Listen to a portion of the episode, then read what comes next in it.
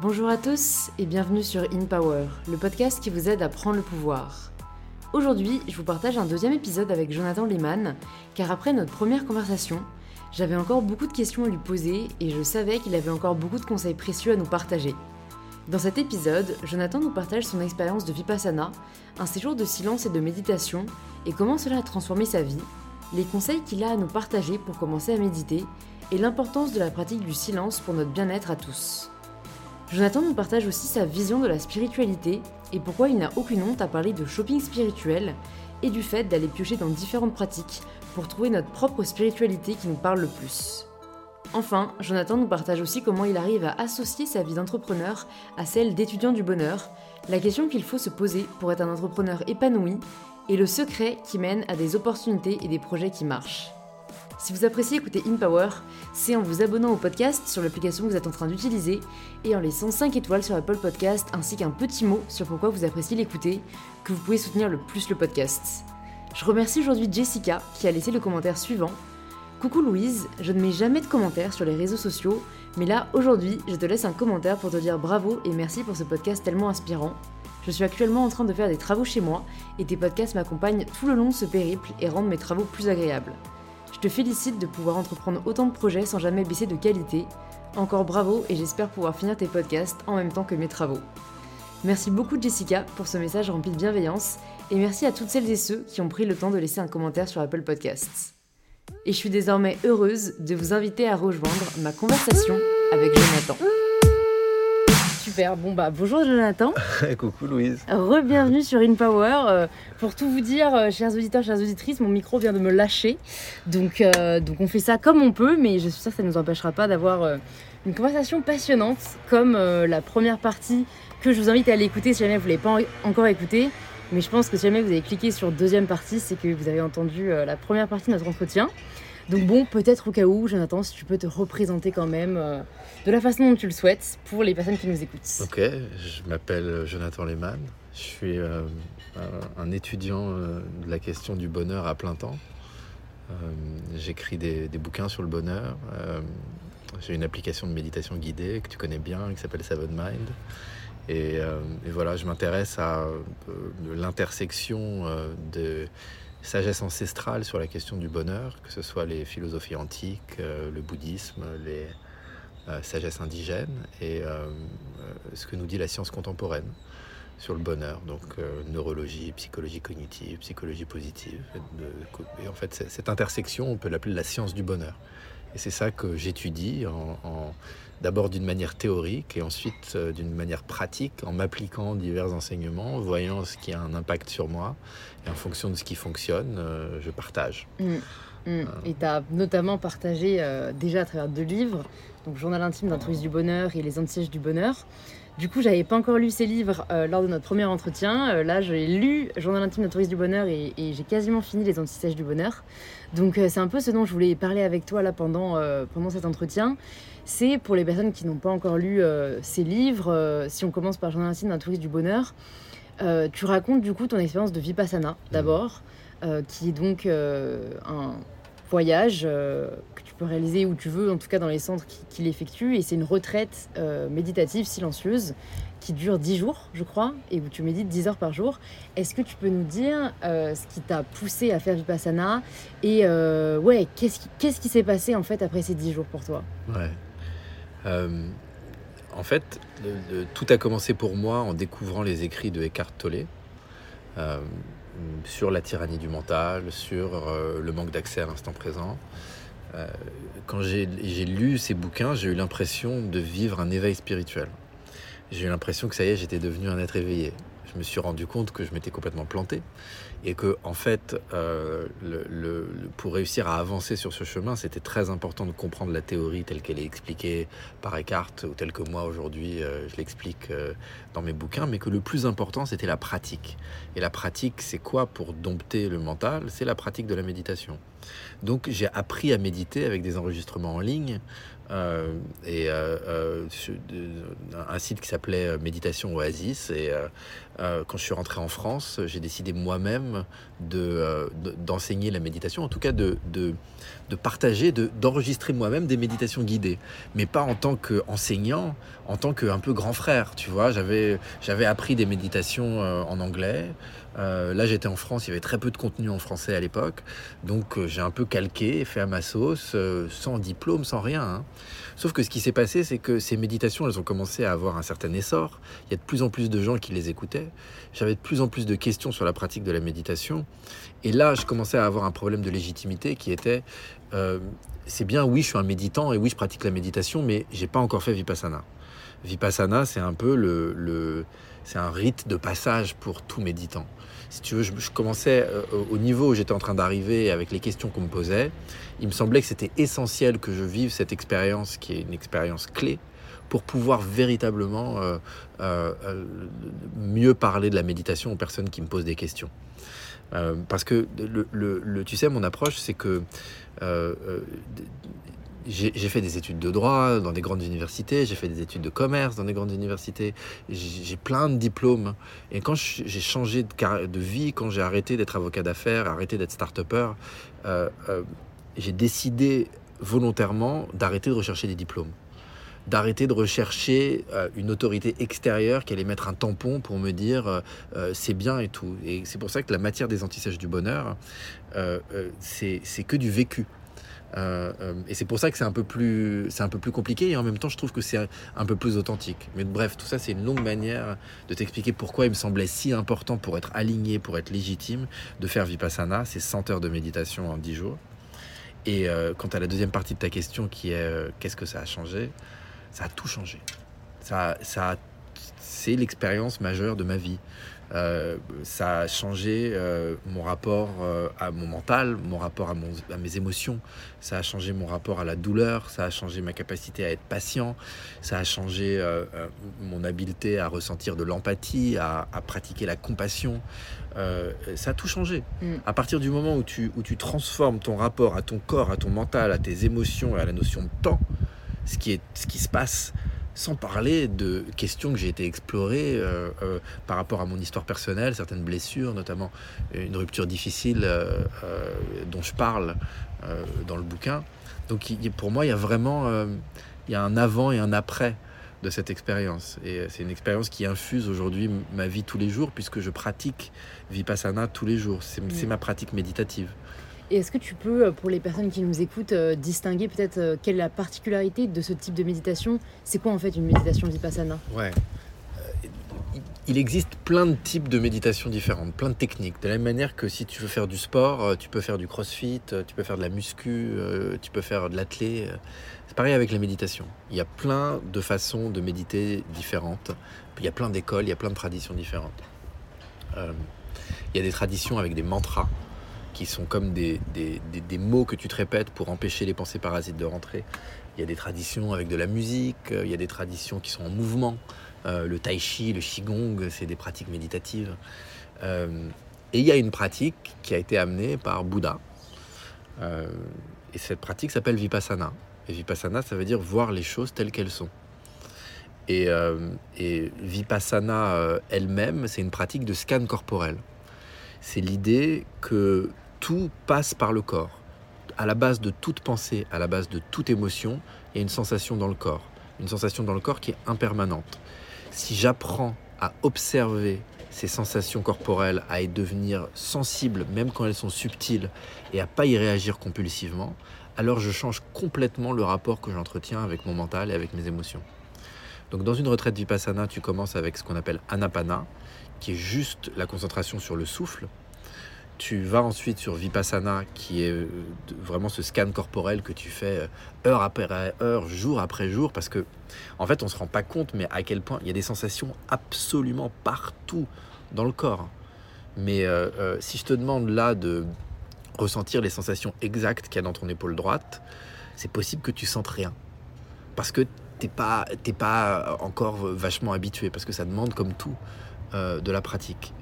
Donc il y a, et puis la retraite se termine par l'apprentissage d'une technique qui s'appelle méta, qui est la compassion, qui est en gros où tu, euh, où tu souhaites euh, à toi-même et aux autres la libération de, de la souffrance. et qui, euh, euh, soit dit en passant, on sait aujourd'hui que la pratique de la compassion, c'est une de celles qui a le plus grand pouvoir transformateur sur le cerveau. Et notamment, une des choses que, que la méditation fait sur le cerveau, et notamment méta, c'est que euh, elle, elle, diminue l'impact de la vieille partie du cerveau, l'amygdale, qui est responsable de la peur et du stress, et elle augmente le rôle de la nouvelle partie du cerveau, le néocortex préfrontal, qui est en charge de l'empathie, de la créativité euh, et de toutes nos capacités cognitives euh, mm. plus, plus modernes. Euh. Quand tu dis que le scan corporel, c'est le fait de faire attention aux sensations dans notre corps, tu, tu distingues sensations et émotions Parce que j'ai entendu moi récemment, ou j'ai lu, je sais plus, que une émotion, elle reste environ 7 secondes, je crois, dans le corps. Donc je me vois mal toute la journée être à la recherche d'émotions. Et moi, je t'avais dit euh, déjà que euh, je, suivais euh, avec beaucoup de, discipline et de rigueur tes méditations chaque jour. Mais c'est vrai que je suis toujours un peu démunie face à la question de essayer de ressentir ton humeur du moment. Et presque j'en viens à la créer. Parce que quand je me scanne, je ne ressens rien.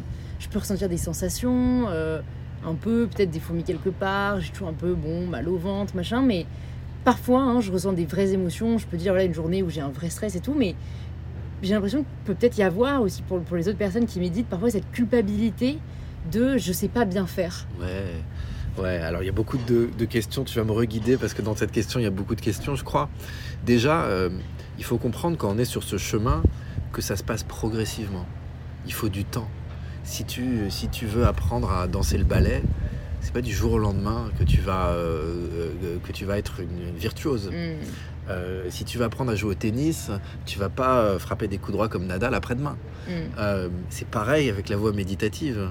Développer la faculté d'attention, développer cette sensibilité, ouvrir son cœur, c'est des choses qui, qui, demandent une vraie pratique mm. et qui demandent une expertise. Donc il faut y aller progressivement. Sur la question de, euh, euh, la différence entre les émotions et les sensations physiques, en fait, c'est très intéressant et ça dépend comment tu définis une émotion. Mais prends la colère par exemple. Moi, quand je ressens de la colère, je ressens une contraction au niveau de mon plexus solaire. Je ressens euh, une accélération de mon rythme cardiaque. Je ressens ma mâchoire qui va peut-être se contracter. Et parfois, j'ai mes poings aussi en fonction du niveau de colère qui se contracte. Tout ça, c'est des sensations physiques mm. qui se passent et qui sont... Euh, euh, donc là, tu pourrais dire euh, émotion égale sensation physique. Donc là, c'est Vipassana t'apprend à observer ces sensations physiques sans rajouter un relais mental avant d'être méditant, ce qui se passe, c'est que, imagine, tu as cette colère qui effectivement dure très peu de temps, qui est complètement impermanente. La sensation physique, elle va durer 7 secondes, je sais pas, je connais pas cette étude, mais ça, me paraît tout à fait euh, euh, probable. Mais ce qui se passe après, quand on est identifié à notre mental, c'est que le mental prend le relais. Imagine, je me suis mis en colère, je prends toujours cet exemple avec ma mère qui m'a dit un truc pour m'énerver, je vais ressentir physiquement la colère, mais juste derrière, si je suis identifié à mon mental et que je suis pas un méditant, je vais commencer à avoir des histoires dans ma tête sur elle abuse, euh, euh, je peux pas croire, euh, euh, elle devrait pas faire ci, elle devrait pas faire ça, etc.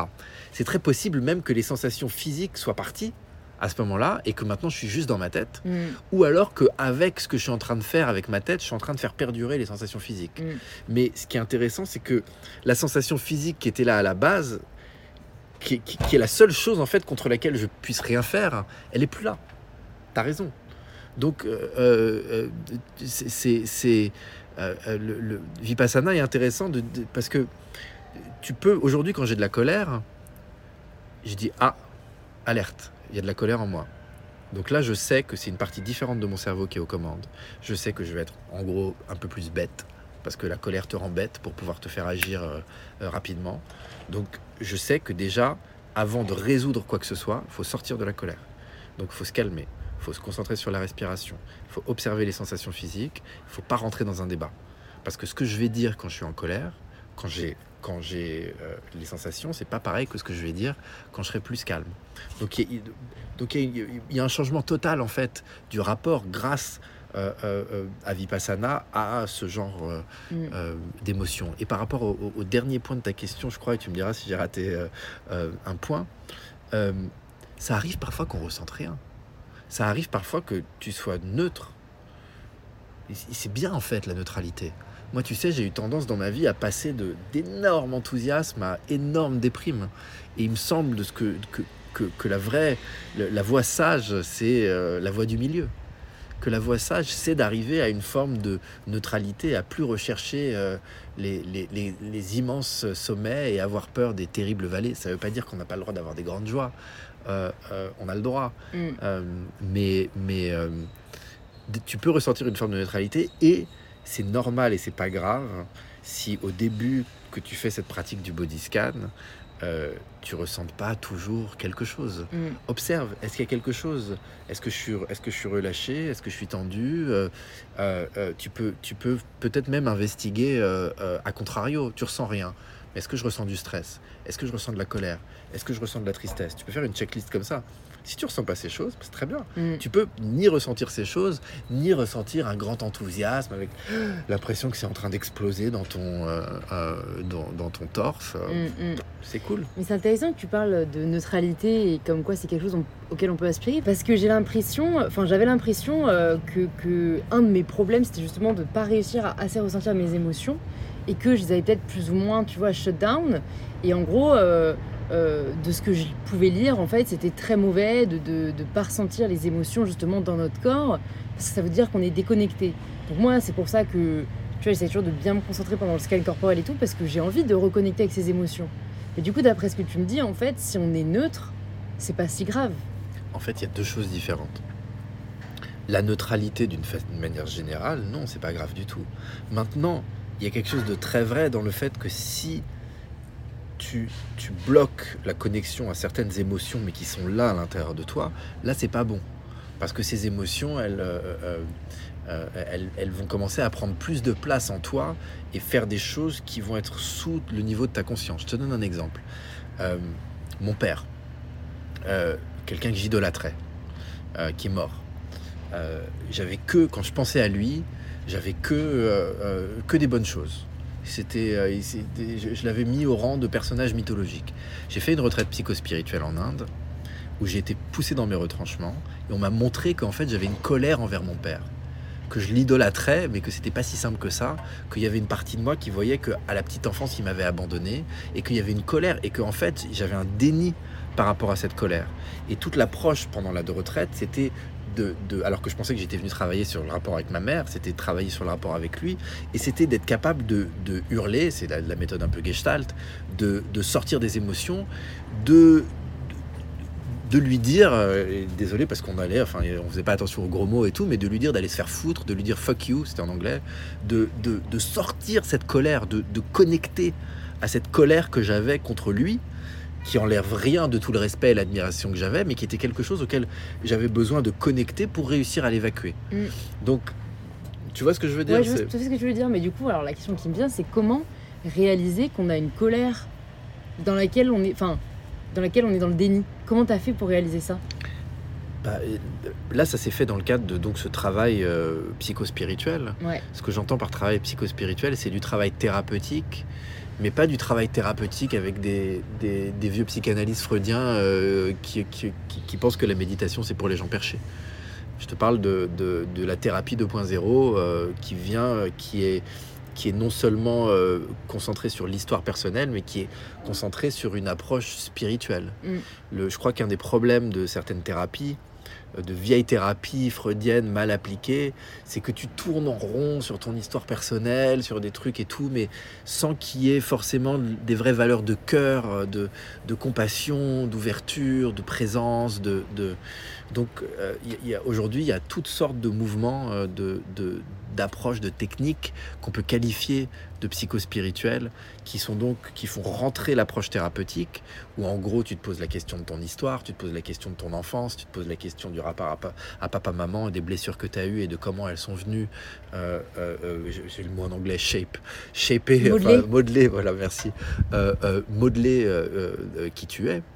Et, moi j'ai été amené donc à, à ce travail psychospirituel euh, avec ce, sage Prem Baba euh, en Inde.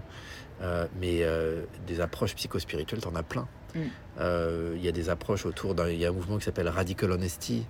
Il y a un mouvement thérapeutique qui est vieux, qui s'appelle la Gestalt. il y a moi, j'ai un thérapeute à Paris euh, que j'ai trouvé sur Google et qui est complètement connecté mm. et qui est complètement connecté à une approche qu'on pourrait appeler euh, spirituelle. Donc, tu peux, tu as beaucoup de centres, tu as des retraites, tu as, des groupes. Euh, si tu recherches un petit peu, tu peux retrouver plein de choses. Il y a aussi une méthode qui, moi, me parle énormément qui s'appelle l'énéagramme, qui est en train d'être de plus en plus connue, qui est la théorie spirituelle des personnalités. Ouais, euh, c'est pas un test un peu euh, pour savoir quel type de personne tu es Alors, euh il y a des tests qui existent, mais en fait, la, moi j'ai étudié avec un des, des, des, grands profs de l'énéagramme en Californie qui te dit de ne pas faire de tests. Parce que les tests sont eux-mêmes des interprétations. Il te dit d'étudier les types, donc les différentes personnalités qui existent, et de voir dans laquelle tu te reconnais. Le problème étant qu'un des gros problèmes qu'on a, et c'est ça aussi le travail psychospirituel, c'est qu'on croit savoir qui on est, alors qu'en fait on n'a aucune idée de qui on est.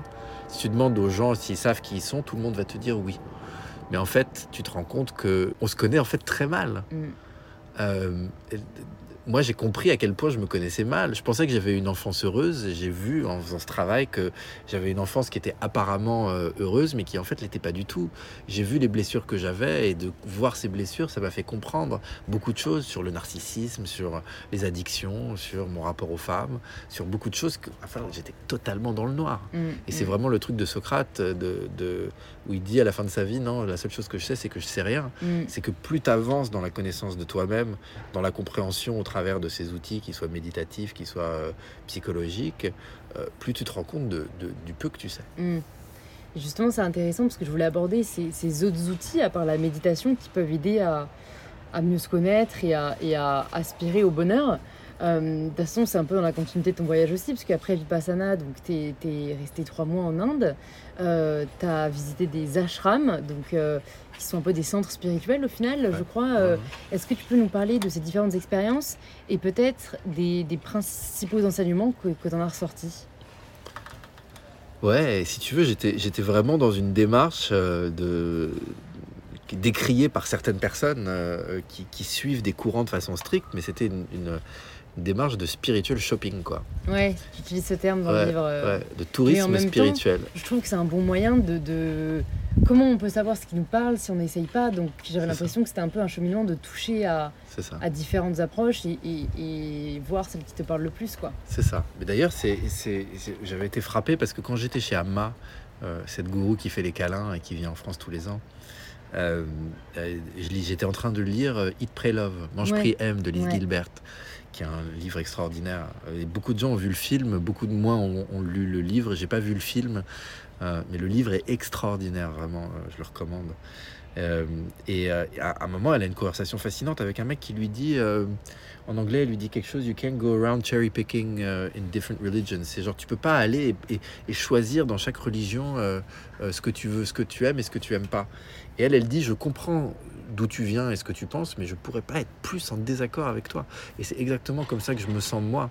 C'est que aujourd'hui, il y a une mondialisation euh, de la culture, il y a une mondialisation euh, de la finance, il va y avoir, on espère, pour gérer ce qu'on doit gérer, une mondialisation de la politique.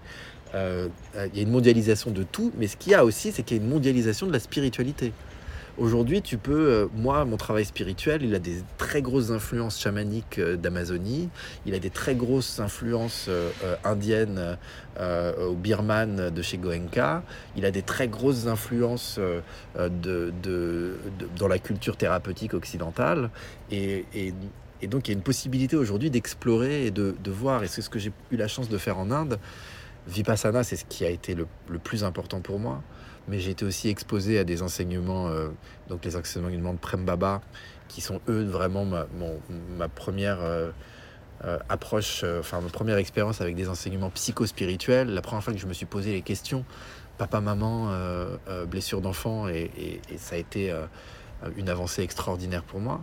J'ai été aussi exposé à des enseignements un peu plus mystiques qui sont les enseignements que j'ai le plus de mal à partager parce que c'est ceux qui font le plus réagir et hurler les gens. On en parlait tout à l'heure.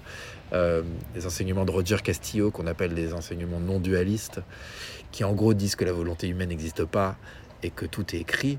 que tout n'est que fonction de nos gènes et de nos conditionnements, ce qui fait hurler 99% des gens et qui m'aurait fait hurler avant également, puisque moi j'ai grandi en étant un, vrai, euh, un vrai cartésien existentialiste. Euh, je, je, ne jurais que par Sartre. Euh, l'existence précède l'essence. C'est ce que je décide de faire qui va déterminer qui je suis. Donc si tu étais venu me voir et me dire la volonté humaine n'existe pas, je t'aurais envoyé promener les expériences m'ont fait voir les choses différemment. Mm. Mais c'était un des enseignements. Et j'ai été aussi, et je crois que c'est une des parties du, bouquin que les gens préfèrent, euh, euh, explorer les enseignements du très controversé, néanmoins génial Osho. Euh, j'ai été donc expérimenter le tantra, donc qui est l'approche méditative du sexe. Le tantra, c'est un domaine d'étude qui est beaucoup plus large, mais ce tantra-là et beaucoup de pratiques de tantra tournent autour du sexe. je me suis bien marré. Mm. Il y avait des trucs bien perchés. Euh, notamment, on en parlait tout à l'heure, des moments où tu hurles, où tu sors tes émotions de cette façon-là, euh, des méditations en dansant, euh, des, méditations où tu parles en charabia, qui s'appelle le gibberish, comme si c'était un enfant de 4 ans qui parlait russe ou chinois des trucs un peu dingues. Hein. Tu, tu, tu, te retrouves dans des groupes avec des gens qui sont en train, avec 40 personnes qui sont en train de faire en faisant des gestes et tout, et tu te dis, mais dans quoi je suis tombé, quoi Genre, c'est vraiment la vision la plus folle de ma vie. C'était ce moment pendant une heure de gibberish euh, euh, dans une salle euh, qui ressemblait, comme avait dit mon pote à l'époque, on aurait dit une salle à partouze. Il y avait des, des, des, miroirs au plafond, il y avait des canapés, des trucs et tout. On était là dans nos robes Bordeaux à, à, à, hurler en gibberish. j'ai vu des. j'ai vu, j'ai vécu des scènes folles dans ma vie, mais, mais aussi folles que ça, rarement. mais ce qui est dingue, mm. c'est que tu sors de là. Tu t'es prêté au jeu tu te sens trop bien. Tu as une vibration, tu sais, tu as un truc, tu es genre, oh, tu te sens connecté et tout, tu te sens...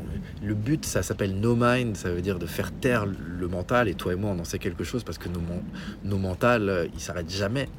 Euh, et là, de voir le mental, et ça y est, je l'ai épuisé avec le gibberish, mm, mm. ça fonctionne et tu te sens, tu sais, c'est une sensation. Et c'est extrêmement difficile à décrire avec des mots. C'est comme, c'est ce que je dis tout le temps aux gens à qui, j'essaie de, de, de, convaincre de méditer. Je dis, je peux vous parler pendant des heures de ce que c'est que méditer, mais pour que vous compreniez ce que ça fait, il faut que vous le fassiez vous-même. Si tu n'as jamais eu d'expérience sexuelle, si tu n'as jamais mangé un gâteau au chocolat, si tu n'as jamais été à un concert des Red Hot Chili Peppers, je peux te raconter pendant trois heures ce que c'est, mais tu auras une compréhension infiniment petite par rapport à ce que tu vas vraiment comprendre une fois que tu vas vivre le truc. C'est pareil avec la pratique de la méditation et c'est pareil avec des trucs comme le gibberish ou comme euh, toutes ces autres pratiques-là. Mm, mm.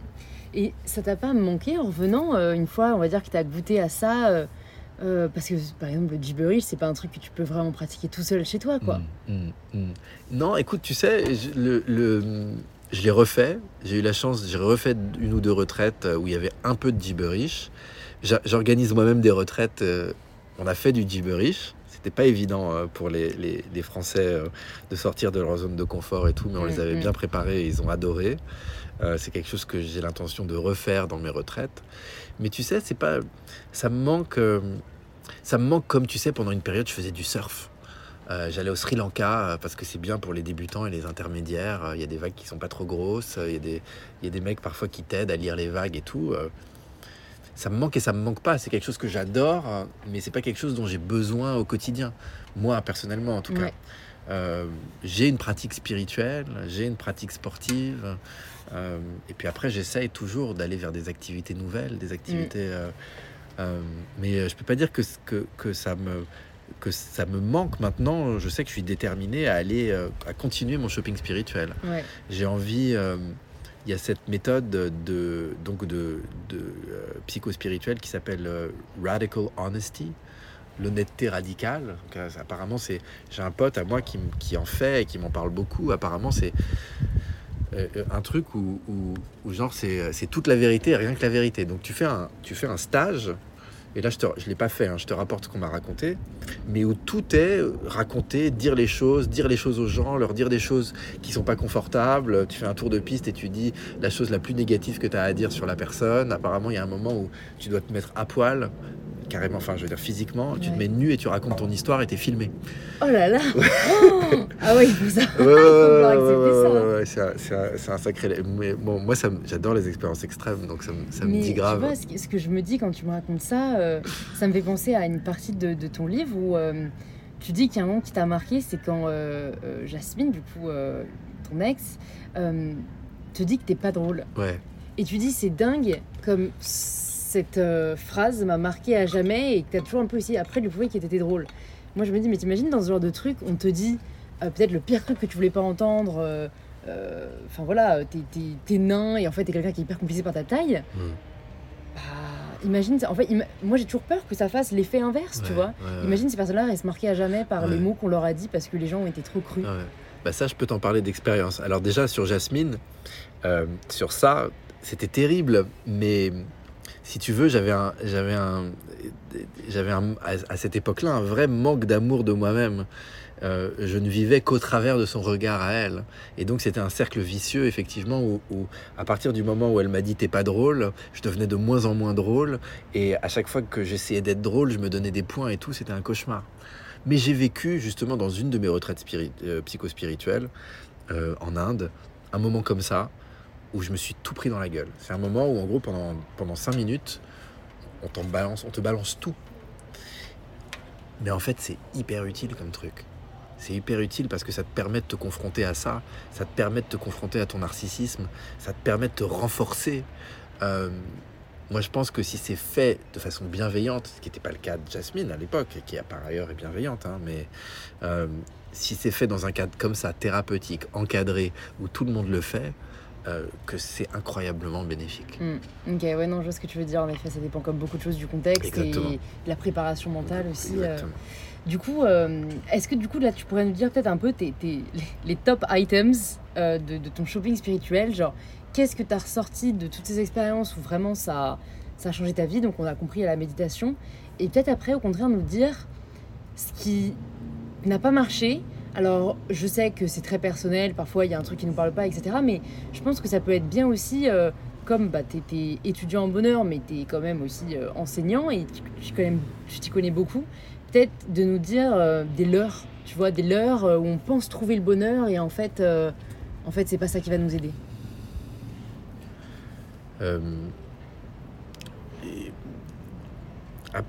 Tu sais, c'est vraiment, euh, je crois, le, pour ce qui est de la pratique spirituelle, c'est un peu comme la musique, quoi. Qu'est-ce que qu'est-ce que t'aimes écouter euh, euh, C'est ou le sport que tu vas choisir de faire, c'est vraiment à, chacun de voir le truc. Moi, j'ai picoré un petit peu de ce que j'ai vu chez Osho. j'ai pris beaucoup de ce que j'ai vu chez Prem Baba et c'est quelque chose dont je me sers encore beaucoup, le psychospirituel. mais j'ai été par exemple chez Sri Sri Ravi Shankar, euh, qui a un ashram qui s'appelle The Art of Living, et là c'était, je, je pouvais plus. C'était une nouvelle technique de méditation. J'avais trop de techniques, trop de trucs et tout. Euh, aujourd'hui, je ne sais pas si ça va répondre vraiment à ta question, mais euh, je, ressens comme deux branches très importantes dans mon travail spirituel.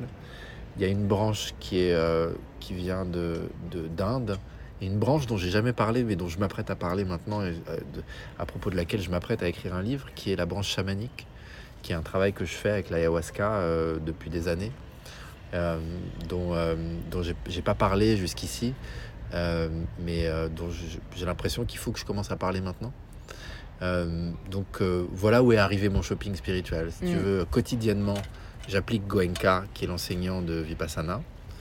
Euh, et euh, régulièrement, je, participe à des cérémonies euh, chamaniques, des cérémonies où je bois ce breuvage sacré des tribus indigènes d'Amazonie, qui te permet, bah, justement, lui, mais avec une force qui est extérieure, une force que moi je vois comme une conscience supérieure, de faire ce travail thérapeutique, de comprendre mieux ses blessures sont moins inférieurs, de comprendre les choses qui en fait sont, euh, des obstacles à l'ouverture de nos cœurs et de nos consciences. Mm.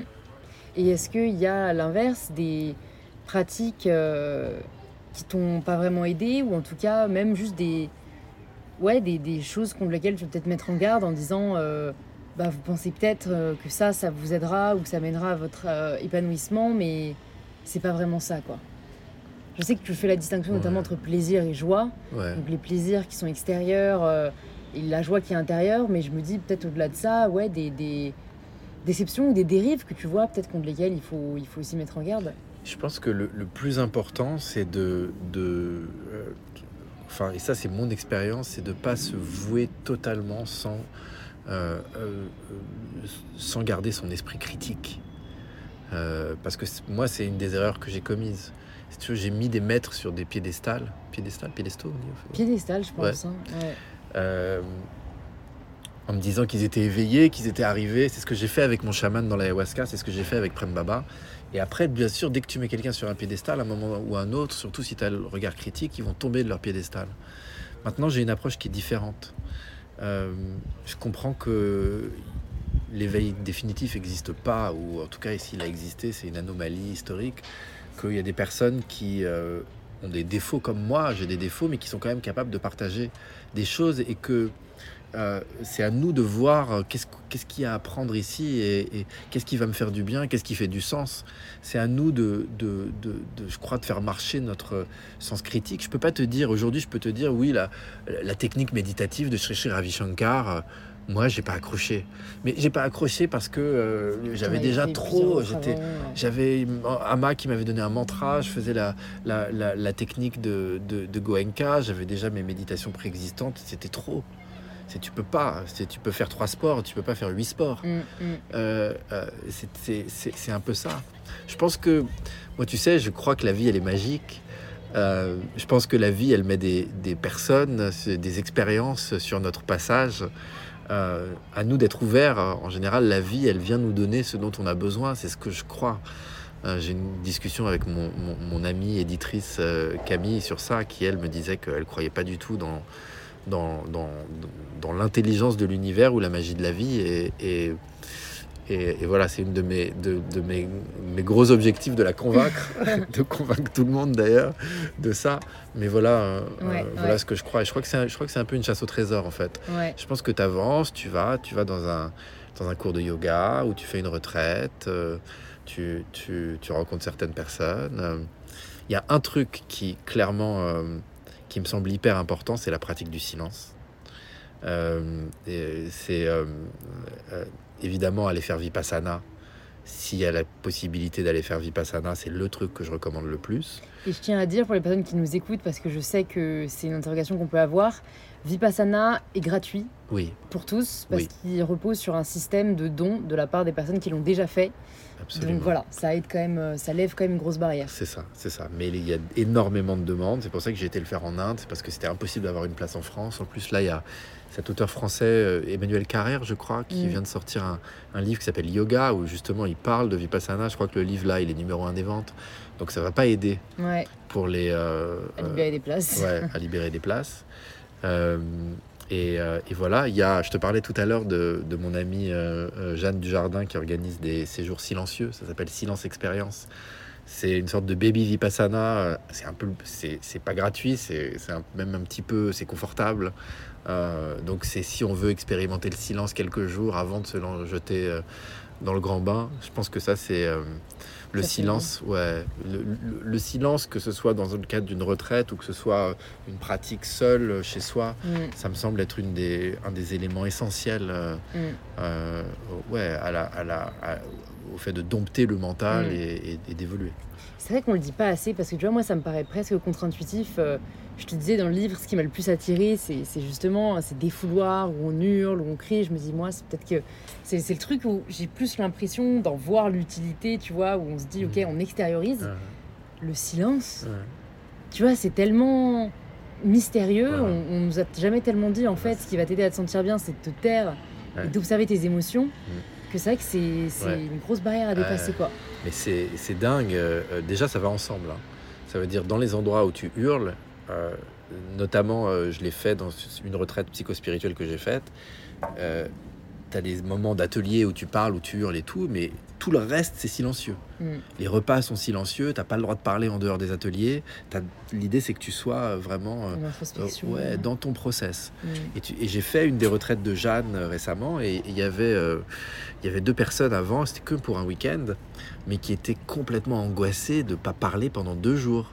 Et c'était là genre mais je vais pas y arriver, ça va être terrible et tout. Et j'en ai il y en a une des deux à qui j'ai parlé et je lui ai regardé, je lui ai dit tu vas voir, tu vas sortir de là et en fait tu vas plus vouloir parler. Tu vas tu vas ça va te manquer. Elle disait impossible et tout. Et puis c'est exactement ce qui s'est passé. Elle m'a dit t'avais raison. Mm. T'avais raison, euh, euh, j'ai découvert quelque chose. Et c'est encore une fois, le, c'est, cette même histoire que euh, si t'as jamais eu d'expérience sexuelle ou t'as jamais mangé de gâteau au chocolat, j'essaye de t'expliquer. C'est pareil avec le silence. Mm. Je peux pas te l'expliquer, tu dois le vivre. Mm. Et c'est en le vivant que tu vois le, le- que- comme c'est merveilleux. Bon, il y a un autre sujet du coup que je voulais aborder qui est un peu euh, ta vie d'entrepreneur parce que euh, ben, tu as toutes ces croyances et toutes ces pratiques, mais tu es aussi entrepreneur alors que c'est pas l'image qu'on peut avoir d'un entrepreneur qui vit à 100 à l'heure, qui est toujours à droite à gauche, etc. Euh, déjà, tu vois, déjà la question qu'on peut aussi se poser peut-être à la fin de, de, de ton livre et tu y réponds aussi pendant, mais euh, c'est de te dire mais comment tu as financé tout ça? Parce que même si Vipassana est gratuit, il faut payer les billets d'avion en Inde, tu te déplaces dans l'Inde, qui est un pays, donc tu prends pas mal d'avions. Ouais. Certains ashrams, coûtent très cher. Euh, et bon, en fait, parfois tu le dis, tu es à sec, quoi. Mais euh, pour les personnes qui se posent la question ou qui ont cette barrière mentale de se dire bah, je peux pas me le payer, euh, qu'est-ce que tu leur dirais et quel a été toi ton processus de réflexion euh, euh, Bon, même si bon, voilà, je sais que tu avais déjà le blog Les Messages du Bonheur notamment. Ouais, ouais, ouais, ouais, ouais. Écoute, sur mon cheminement à moi, ce qui s'est passé, c'est que euh, déjà j'étais avocat d'affaires et j'avais un appartement que j'avais acheté, que j'ai revendu, euh, avec lequel j'ai fait une plus-value. Donc j'avais des économies Ouais. qui m'ont pas duré euh, le temps qu'il m'a fallu pour me remettre sur pied. Donc j'ai eu une période où, où- où je vivais sur mes économies. J'ai eu une période où j'avais plus un rond euh, et où donc voilà, je vivais, euh, je m'achetais plus rien, euh, je dormais sur des canapés et tout. euh, et, grâce à l'activité des antisèches du bonheur, aujourd'hui, je peux, je, gagne de l'argent. Je fais des séminaires en entreprise. Je travaille beaucoup avec j'ai travaillé beaucoup avec la société Decathlon, notamment, qui était mon premier client régulier, avec qui j'ai élaboré beaucoup des méthodes qui aujourd'hui sont dans mes retraites et dans mon deuxième livre, Les Antisèches du Bonheur. Et puis voilà, j'écris des bouquins, j'ai une application de méditation, euh, euh, je fais des retraites, euh, euh, je, je fais des conférences. Maintenant, euh, j'ai mais si tu veux, quelque chose de très important que je veux dire par rapport à s'il y a des, des- des jeunes entrepreneurs euh, qui nous écoutent et qu'il faut que la question elle soit vite répondue. Euh, mais euh, je me suis toujours posé la question avant, et notamment quand j'étais start en Californie, de comment je vais gagner de l'argent. Comment je vais gagner de l'argent, comment je vais gagner de l'argent, comment je vais gagner de l'argent. Et quand je suis arrivé à faire ça, à faire les antisèches, j'ai dit j'arrête de me poser cette question. Euh, je vais faire confiance à la vie. Et la question que je vais me poser, c'est comment est-ce que j'apporte quelque chose de valeur aux gens? Comment est-ce que je donne quelque chose aux gens qui va leur faire du bien?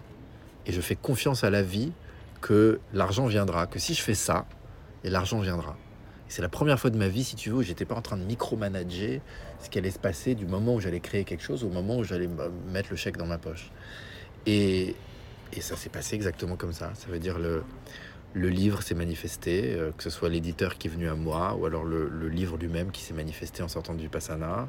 L'application de méditation, pareil, elle, elle s'est manifestée à moi. C'est des, des, les, les- les gens qui avaient l'application Leader en Allemagne, Seven Mind, qui sont venus me voir euh, au travers de The Family euh, pour... Ah. euh, ouais, Tu ouais. connais du coup Alice ou Ouais, et tout ouais, ouais, Ok. ouais, ouais. Euh, C'est- C'est c'est Balthazar, euh, c'est grâce à. Balthazar euh, qui, euh, euh, que, que j'ai rencontré Seven Mind. euh. J'avais travaillé no- un, un petit peu, euh, j'avais essayé de les convertir à la méditation, un peu, euh, notamment Alice et Balthazar. Ouais, bah, je pense Euh, qu'Alice est très euh, sensible, hein. ouais, enfin, elle a ouais, des ouais. croyances très similaires aux tiennes. euh. ouais. C'était une belle rencontre euh, Ouais. de famille. euh, et, euh, mais ouais, donc, euh, euh, donc tout ça s'est fait en fait naturellement. Mm. Et, euh, et- et je suis arrivé à un stade aujourd'hui. Euh, donc oui, je suis clairement, je suis entrepreneur. Parce que j'ai- plein d'activités différentes. Mais contrairement à quand j'étais start-upper en Californie et où il fallait absolument que telle et telle chose se passe, et je crois que c'est ce que je te disais la dernière fois, là je vois, j'ai un projet de livre, je vois si ça fonctionne, ça fonctionne pas, j'ai un projet d'application de méditation, je vois si ça fonctionne, ça fonctionne pas, une conférence, un truc, il y a, si tu veux, j'ai confiance que cette matière, elle fait du bien aux gens parce que c'est des retours que je reçois, je ne sais pas quelle forme ça doit prendre exactement. Je fais confiance à la vie pour me le montrer. Et surtout, j'essaye de ne pas aller contre le flot. Quand il y a quelque chose qui veut pas, bah ça veut pas. Par exemple, j'ai eu, j'ai eu quatre fois là un projet d'émission de télé. Euh, qui avec différentes boîtes de prod, euh, euh, des rendez-vous avec différentes chaînes, une émission sur le bonheur et tout. À chaque fois, ça s'est pas fait. Bon, c'est que c'est pas, c'est que c'est pas encore le moment. Mm, mm. Ça se fera peut-être un jour, ça se fera peut-être pas. On verra. Euh, c'est comme ça que j'essaye d'approcher, euh, d'approcher les choses. Ça répond à ta question? Ça répond totalement à ma question et, j'ai rigolé quand tu as dit. Euh, enfin, en fait, j'avais la phrase dans ma tête. Moi, ce que je cherche à apporter, c'est de la valeur aux gens. Et j'ai toujours réfléchi de cette manière-là. C'est-à-dire, à chaque fois que j'ai fondé un projet, c'est parce que j'avais envie d'apporter de la valeur. Et mon processus de réflexion, ça a toujours été bah, comment je peux apporter de la valeur. Et d'abord, ça a été avec mon compte Instagram, après avec ma chaîne YouTube, après avec le podcast, maintenant avec la marque de lingerie qui, je pense, va aider, j'espère, beaucoup de femmes à se sentir bien dans leur peau. Et du coup, quand t'as sorti pile poil la phrase, j'ai ri parce que je me dis, mais en fait, c'est vrai que moi, quand on me demande des conseils sur comment faire un projet qui marche, le premier truc que je dis, c'est apporte de la valeur, apporte de la plus-value parce que, parce que si, c'est tout l'intérêt de la chose en fait. Et après, les opportunités viendront à toi. Et c'est vrai que je crois pas au process de se dire qu'est-ce qui va me rapporter le plus d'argent ou même de l'argent tout court. Enfin, si tu cherches la valeur, c'est qu'il y a un besoin quoi. Exactement. Il y a une question aussi que je voulais te poser. Euh, je pense qu'aucune de tes journées se ressemble, mais je pense que ça peut aider peut-être à, s'imaginer comment on peut allier justement un mode de vie euh, euh, où tu es à l'écoute de toi et où tu n'es pas dans ce rush qu'on peut imaginer de la vie d'entrepreneur, mais où tu as aussi tous tes projets. Est-ce que tu pourrais nous dire, euh, pas une journée type, mais bah, peut-être demain, tu vois Ah bah non, demain en plus tu pars encore, c'est pas représentatif. Bon, est-ce que tu peux nous donner en gros une idée de tes journées? Ouais, écoute, mais comme tu dis, mes journées, elles varient, elles varient énormément. quand j'écris, euh, elles sont tournées autour de ça. Mm. Quand j'écris, euh, j'essaye d'écrire par bloc d'une heure et demie ou deux heures. Il m'en faut pas plus de deux dans la journée, mais c'est suffisant. Euh, des moments où j'éteins tout hein, pour être pleinement focus. une, journée, elle commence toujours par de la méditation. une journée, elle va toujours avoir un moment d'exercice physique. Ça peut être juste aller me balader euh, au bois, comme ça peut être faire du hot yoga, comme on a fait ensemble tout à l'heure. Euh, j'ai une passion pour le tennis. Euh, dans une journée, il y a souvent, donc il y a souvent un élément de création. J'essaye en tout cas, que ce soit écrire des méditations pour Seven Mind, que ce soit bosser sur un de mes projets de livres. il y a souvent aussi une partie un peu plus business. Euh, bah, comme ce qu'on est en train de faire là, je parle de promotion, de discussion, de podcast, d'interview, de, de, communication, je dirais plutôt. Euh, euh, mais qui est moins dans la création et plus dans le partage mm. des, des, des, des, idées. Il y a, tous les jours, il y a, y a des échecs en ligne, parce que je suis passionné d'échecs. Euh, et il y a de la lecture. Je, suis là dans mon dixième livre consécutif de Robin Hobb, qui est le coup de foudre littéraire de ma vie. C'est des histoires de fantaisie, de dragons, de, de, de, liens avec des animaux. C'est spirituel, c'est, magnifique. J'ai jamais lu un auteur de dix bouquins consécutifs d'un même, même auteur. Mm. Euh, mais là, c'est en train de complètement changer ma vie. J'en ai encore euh, six à lire. Euh, et euh, donc ça, surtout pendant le confinement, ça, ça avait une, place très importante. Je lis beaucoup de livres sur euh, la neurologie, sur les sciences sociales, sur donc ça, ça prend une place. je mange très souvent des bols d'açaï et des plats de pâtes. D'accord. C'est les deux trucs dont je me nourris le plus. tu connais Asaï New Non. C'est vachement bon. Ouais, ils ont ouvert récemment, bah, c'est un, bar d'açaï avec des vrais açaïs. Ah je te, je te passe ah, parce que je suis aussi une, une, adepte. Trop bien.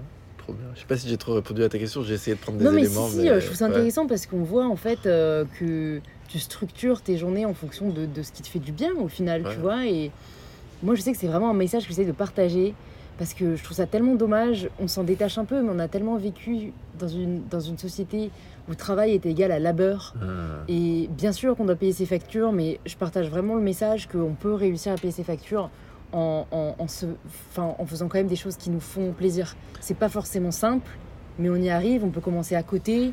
Et voilà, toi, le blog, ça s'est pas fait du jour au lendemain, quoi. C'est t'as partagé, t'as appris. euh, Ouais. et, et- et je pense vraiment que. euh, Enfin, je suis encore dans cette phase personnellement où mes projets m'épanouissent beaucoup. Et c'est pour ça aussi que, que je voulais qu'on en parle, parce que je sais que toi, tu arrives à avoir ces projets comme servant au final juste un objectif plus grand qui est d'aider. À, à l'éveil spirituel et, et au bien-être. Et ce que je trouve assez, euh, assez dingue, parce que sinon, quand on mène des projets, il y a toujours une part assez égoïste au final, tu vois, même si c'est toujours, euh, j'espère, poussé par euh, la volonté d'aider. Je me dis que si on tient autant à ces projets, qu'on y est aussi attaché, c'est que bah, d'un autre côté, on fait le rejet aussi un peu de soi et que c'est un peu. Ouais, au lieu de chercher peut-être à être bien avec soi, on cherche à avoir des projets qui marchent. Hmm. Il y a beaucoup encore là. Ah, il y a encore beaucoup. Bah, moi, tu sais, mais- mais- mais mais c'est Les question podcasts, on part à droite, à gauche, c'est ça que j'aime bien aussi. hein. un premier point sur le fait de se faire du bien. Je parlais, euh, j'ai un coach qui s'appelle Romain Bastide, euh, qui, euh, euh, qui m'a beaucoup aidé justement dans mon développement euh, de, de, de mon travail et, et surtout dans, dans mes priorités. Et un jour, il m'a dit, euh, écoute, le plus important, c'est que tu prennes soin de toi, parce que le reste, ça va se passer tout seul. Donc, et, ça, c'est quelque chose que j'ai vraiment à cœur et que j'ai envie de partager aussi avec euh, d'autres entrepreneurs, c'est de dire, euh, prends soin de ton sommeil, prends soin de ton alimentation, prends soin du besoin que tu as de faire de l'exercice physique, euh, prends soin du besoin de connecter avec la nature. Ces choses-là, c'est pas des choses secondaires, c'est des choses primaires. Et c'est ça que moi je vois aujourd'hui. C'est que je dois d'abord me donner ces choses-là si je dois pouvoir donner quoi que ce soit à qui que ce soit. Euh, euh, L'autre chose par rapport à la douleur, hein, le point que tu faisais, euh, ça c'est quelque chose de très important. Je sens qu'il y a une- une énergie différente quand j'en ai marre et quand et déjà j'essaye de voir tout ce que je fais, même quand c'est un peu chiant, comme génial et de me conditionner, de me dire, de le voir comme un jeu. Hier par exemple, je devais enregistrer des méditations et c'est pas le truc que j'aime le plus faire avec le micro, le truc, répéter sans cesse et tout, mais je me suis reconditionné pour dire mec, c'est génial ce que tu fais, c'est hyper cool, c'est un kiff et tout. Euh, et puis ça l'était jusqu'au moment où j'ai bossé dessus 5 heures et tout, j'en pouvais plus. Et j'ai eu ce truc où soit j'allais pousser encore, mais j'allais le faire la dernière heure dans la douleur, soit j'allais le faire un autre moment et- et j'ai décidé de faire un autre moment. J'aurais pu me débarrasser et ça aurait été bien, mais c'est important de rien faire. En tout cas, moi je trouve, hein, parce que j'ai tellement travaillé dans la douleur, notamment quand j'étais avocat ou quand j'étais entrepreneur, de me dire là je fais rien dans la douleur. Si j'ai pas envie de le faire, je le fais pas.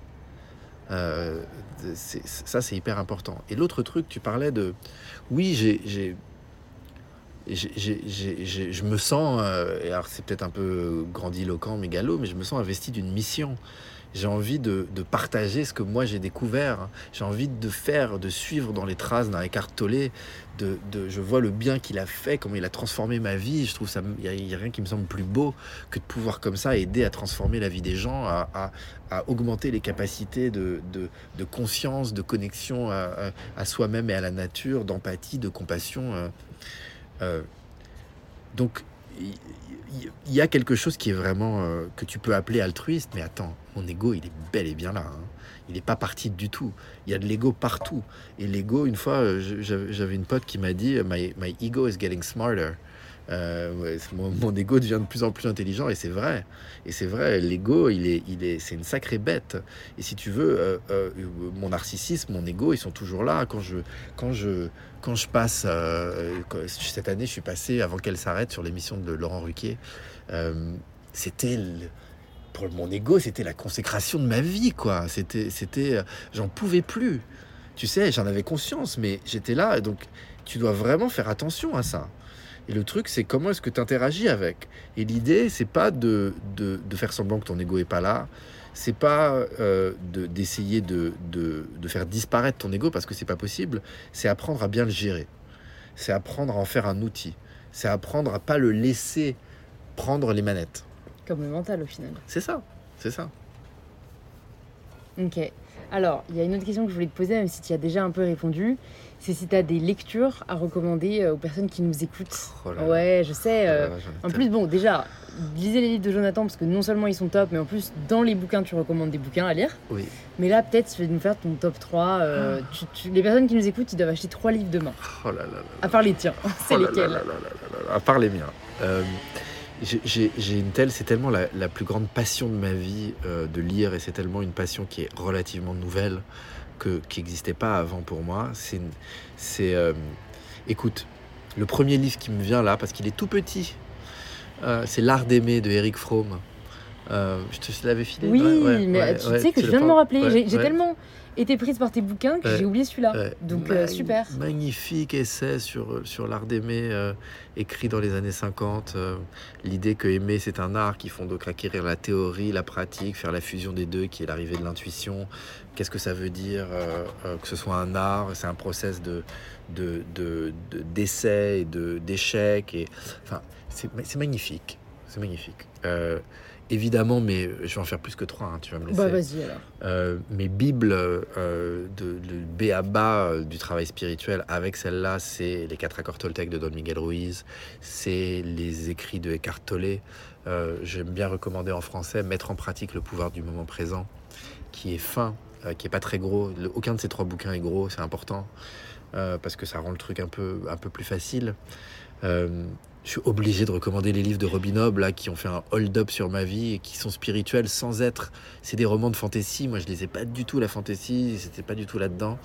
Mais il y a quelque chose, c'est de la psychologie, c'est de la spiritualité, c'est de l'aventure, c'est tout ce qui est magique avec la lecture. Il faudra que je te file euh, la première trilo- trilogie. Euh, Il y a un livre important qui est, euh, qui est sorti récemment d'un auteur qui s'appelle Michael Pollan, dont on a parlé, je crois, pendant la Ouais. première moitié. Je, je- c'est, le livre en anglais s'appelle How to Change Your Mind. Euh, en français, il a été traduit euh, Voyage aux confins de l'esprit, je crois. Michael Pollan, il a été traduit cette année. Hyper important sur le- le- la promesse thérapeutique de la psilocybine, du LSD, de, de, un, un livre vraiment, vraiment majeur. Un auteur, hein, pour moi, qui est le plus grand penseur euh, contemporain, c'est évidemment Yuval Noah Harari. Euh, Sapiens, euh, Homo Deus, euh, 21 règles pour le 21e siècle. Là, il sort avec une version illustrée de Sapiens. Sapiens, c'est. euh, Tu l'as lu? Non, Pas encore? Non, mais il est sur ma liste, ouais. Tu le lises absolument. Euh, il pense de manière transversale. Euh, il, peut te parler en même temps de sciences, d'histoire, d'anthropologie, de sociologie. De... C'est fascinant. Tu comprends la condition humaine d'une autre façon. Euh, ça a changé ma vie aussi, ses écrits à lui. Il te décrit le futur aussi euh, d'une manière qui est, saisissante et qui te fait mieux comprendre les challenges d'aujourd'hui. C'est déjà pas mal. c'est déjà pas mal. c'est- Ouais, super. Je mettrai ça dans les de- notes du podcast. Vous inquiétez pas, comme ça, vous pouvez retrouver facilement. Euh, une autre question que j'ai envie de te poser, euh, c'est qui est-ce que tu aimerais entendre sur ce podcast? Qui est-ce que j'aimerais entendre? Mais ça peut être n'importe qui. Ça peut être n'importe qui. Et ça peut être quelqu'un de. de, de- euh, Bah, dis-nous peut-être quelqu'un où ça va être chaud et quelqu'un c'est plus plausible. euh, Quelqu'un, ça va être chaud. Bah, j'ai envie de dire Yuval Noah Harari. Ok. Euh, c'est, la personne. euh, euh, c'est la personne qui, m'impressionne le plus et qui, à mon avis, tient énormément de clés pour nous aider à, à évoluer et sortir de, de l'âge sombre. Quelqu'un plus. Parce que tu connais beaucoup de gens quand même. Ou tu vois, tu peux te dire aussi quelqu'un que tu aimerais entendre ou quelqu'un que les auditeurs et les auditrices gagneraient à entendre. Euh, Il y a quelqu'un qui m'est venu, mais ça c'est complètement euh, rien à voir avec la choucroute, mais, mais, mais quelqu'un pour qui j'ai une grande, grande, grande admiration, euh, c'est Blanche Gardin. Euh, euh, quelqu'un que, que- que- qui, qui m'impressionne beaucoup. Euh, maintenant, euh, beaucoup de personnes, c'est des là auxquelles je pense, c'est des personnes anglophones parce que c'est un peu ça que je fais, tu sais, de mon travail, c'est Traduire. c'est ouais, c'est aller m'abreuver surtout parce que c'est en anglophonie et donc j'ai envie de te dire Yuval Noah Harari, j'ai envie de te dire Eckhart Tolle, j'ai envie de te dire Michael Pollan, j'ai envie de te dire les auteurs de de, de, de ces bouquins. Et toi, est-ce qu'il y a quelqu'un dans ton entourage qui tu penses pourrait faire beaucoup de bien, pour apprendre beaucoup de choses aux auditeurs, aux autrices d'InPower? Ah mais plein, plein, plein, plein. Bah écoute, la, la, la première personne qui me vient en tête, c'est euh, euh, c'est Jeanne qui organise les, euh, les retraites, les retraites en silence dans mon entourage. Mais, mais en fait, il y a plein de personnes dans mon entourage qui sont... J'ai un, j'ai un ami, euh, Michael, qui est, euh, qui est spécialiste de l'approche psychospirituelle et qui est prof de tai chi et de qigong et qui est comme un grand frère euh, spirituel. J'ai mon coach Romain Bastide, dont je t'ai parlé, qui travaille avec des, des, champions de tennis et de golf et qui, qui lui, il, mm. amène la spiritualité. ça m'a toujours, j'ai toujours voulu recevoir un préparateur mental. Je sais pas si c'est ce qu'il fait un peu, mais un petit peu, ouais. Je trouve que ça pourrait être très intéressant. Et j'ai, il y a, y, a, Caroline Garcia aussi qui est qui est euh, une des meilleures joueuses de tennis au monde, une, je crois qu'elle est numéro 1 française, ou numéro 2 là, euh, avec qui on, parle beaucoup de ces thématiques-là, de la méditation et tout, et qui est en train de vivre un vrai, euh, une vraie transformation à ce niveau-là. Et, tu vois, je pense que écouter parler de cette transformation, Alizé Cornet aussi, qui est une autre joueuse de tennis française, qui vient de sortir son autobiographie, et où, où elle parle justement de tout ça de sa découverte de la méditation, de, parce qu'elle en plus elle revient d'assez loin, elle a un gros caractère. Mm. Euh, ces personnes qui vivent des changements. Ouais. Il y a quelqu'un, le, le, c'est Emmanuel Carrère, je sais pas si, si c'est... Celui qui a sorti le livre yoga Ouais. Lui, je le connais pas du tout. Mm. Euh, je crois que c'est une, grosse marque de, de, de, mon inculture de ne pas le connaître parce que je crois qu'il est très très très connu. Il a écrit notamment un, un, de ses bouquins, je crois que c'était L'Adversaire, qui est devenu un film, qui était un gros film. J'ai jamais lu non plus ses ouvrages, donc euh, on est deux dans l'ignorance. Euh, mais lui, j'ai lu une interview de lui dans, dans l'Obs de cette semaine et je trouvais fascinant fascinant et, j'ai l'instinct que son bouquin il va faire beaucoup justement pour démocratiser toutes ces connaissances. Ouais, ouais, pour, pour, pour, pour rejoindre cet effort-là. Mm. Euh, euh, bah, c'est cool, bah, tu pourras, j'espère, mettre en relation avec ces personnes. Euh, moi, je suis, j'adore rencontrer de nouvelles personnes et, surtout sur des sujets. Enfin, comme c'est des personnes qui ont des profils très différents d'après ce que tu me décris, donc ça peut être, je pense, hyper inspirant. Je sais pas, je crois que je t'avais posé la dernière question signature dans le premier épisode. Je t'avais demandé ça signifie quoi pour toi prendre le pouvoir de sa vie? Ah oui, oui, tu me l'avais demandé, ouais. Je sais plus ce que je t'avais dit. Bah, qu'est-ce que tu me dirais là alors? Euh, bah, ça veut dire se réveiller. J'essaye de te dire autre chose, mais ça veut dire se réveiller. Ça veut dire arrêter d'écouter euh, les mensonges qu'on se raconte à nous-mêmes, euh, faire face à la vérité et, et, avoir la force et le courage d'être prêt à évoluer et donc de, de lâcher les choses qui nous servent plus, même si elles sont attrayantes, mm. et d'aller vers les choses qui nous nourrissent et qui nous font du bien. Moi, un des, des gros changements dans ma vie ces dernières années, un leitmotiv, c'est il y a beaucoup de choses qui me font beaucoup de bien sur le très court terme, mais qui sont pas bonnes pour moi sur le long terme. Et c'est ces choses-là qu'il faut que, qu'il faut que, que j'abandonne. Mm. Et pour, euh, pour me concentrer vers des choses qui me font du bien, même si elles me font moins de bien immédiat sur le court terme, qui, me, qui, qui, sont là et qui me font du bien euh, de, de façon non équivoque. Ok, bah écoute, trop cool. Merci beaucoup, Jonathan, euh, pour cette conversation encore une fois passionnante. Merci à toi. Tu vois, je t'avais dit, hein, on allait facilement faire encore une heure cette fois-ci. Peut-être qu'il y aura un troisième épisode pour ton troisième livre. Euh, en tout cas, euh, on sera amené à continuer à parler et je vous partagerai tout ce que j'apprends grâce à Jonathan sur les réseaux.